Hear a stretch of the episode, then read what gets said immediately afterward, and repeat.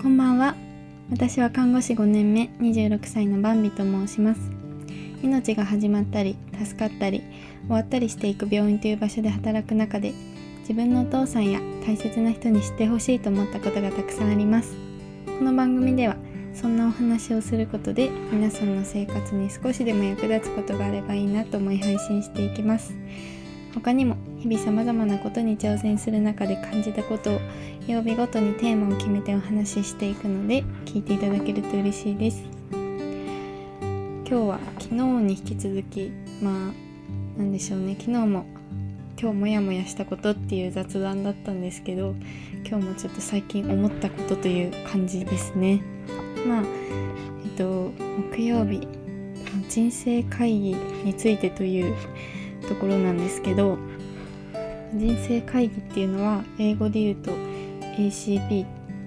アドバンスケアプランニングを日本語で人生会議っていう言葉で広めましょうというもので、えっと、言われてるものなんですけどまあえっといつか来るこう人生の最後の時にどんな治療をどこまでするかとかどどこで過ごしたいかとかを自分で考えておくだけじゃなくて自分の代わりに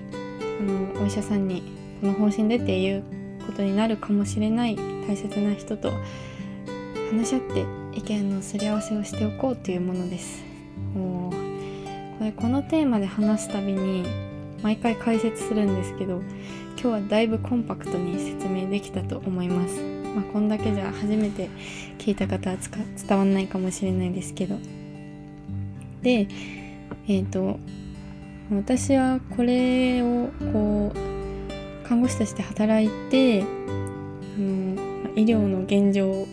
を見た中であこれってめちゃくちゃ大事だなと思ってそういうのを調べてるうちにこの言葉に行き着きました ACP っていう言葉に。で、えー、ACP を広められる人になりたいなと思っていたんですけど、まあ、一人ではどうしようもなかったんですけど Facebook の AC&LP っていうグループ見つけて、まあ、それは保険を保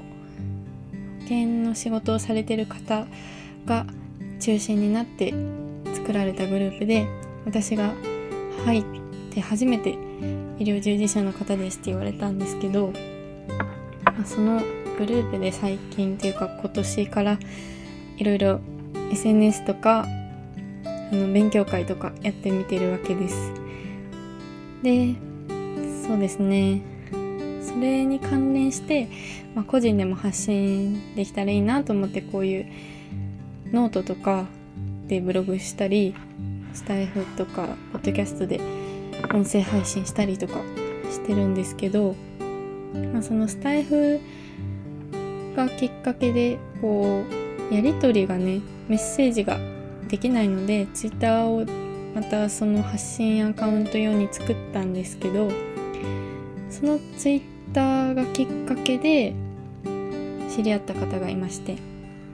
まあ、最初はその ゼロフォロワーゼロフォローの状態でいやこれこのアカウント誰フォローしたらいいんだろうとか誰にフォローしてもらいたいんだろうって思った時に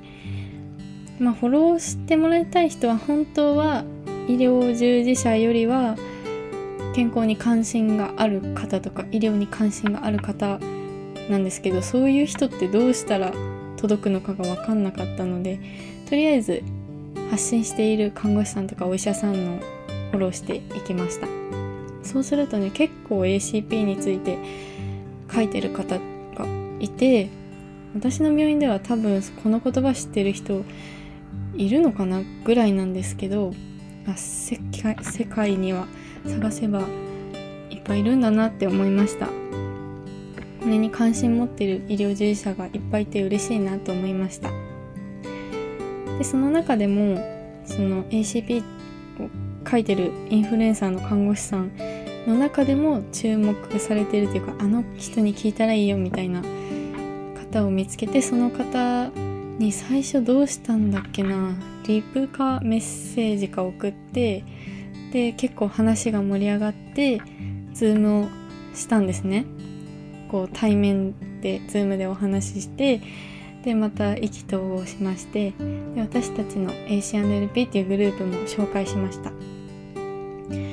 でそのお話しした看護師さん ACP について詳しい看護師さんも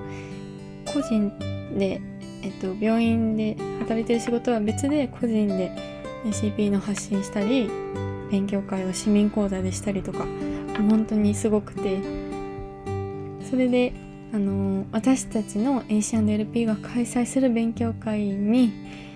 あの講師として出ていけいただけませんかって私からオファーしたんですね。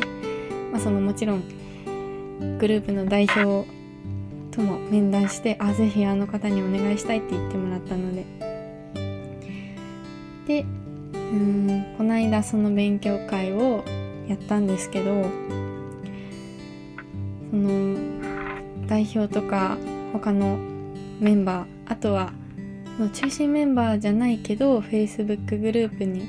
ね入ってくれる方とかもすごいいい感じでわあすごいってなってあ私が知り合った方でオファーしてこんないいリアクションがあってすごい良かったなとやりがいがありました。やりがいを感じました。はい。まあねこんな何でしょう。ACP っていう絶対に大切なことなんだけどニーズとしてはまだあんまり可視化されてないっていうかニーズがあることすら知らない人がまだまだたくさんいることなんですけど本当にこれをこういう地道な活動で変わるのかなっていうふうに思うんですけど AC&LP 自体も代表の一人がこれが必要だと思って周りの人に声をかけて4人ぐらいで始めたグループでで、えー、私がその時知ったのは Facebook グループは100人ぐらいの時だったんですね。今年の1月とか2月ぐらいなんですけどそれがまた私も加わって他の方も加わって一緒にやる中で今の時点で150人ぐらいになっててあ50人も半年ちょっとで増えたんだっていうのに改めて驚きました。その代表もうんこうどういう道のりになるかわからないけどコツコツ続けてたらいつか変わる時が来るんだ。私とかがね一気にバッと入った時が一回あ変わったなって思ったっておっしゃってたんですけどそういう風にコツコツ続けてたら見てくれる人はいるんだなというふうに思いました。だからこの音声配信とかもまあ誰が聞いているか一人も聞いてないかもしれないけどコツコツ続けていっていつかいろんな人に届いたらいいなと思います。はい。それでは最後まで聞いてくれてありがとうございました。明日もあなたにとって素敵な一日となりますように。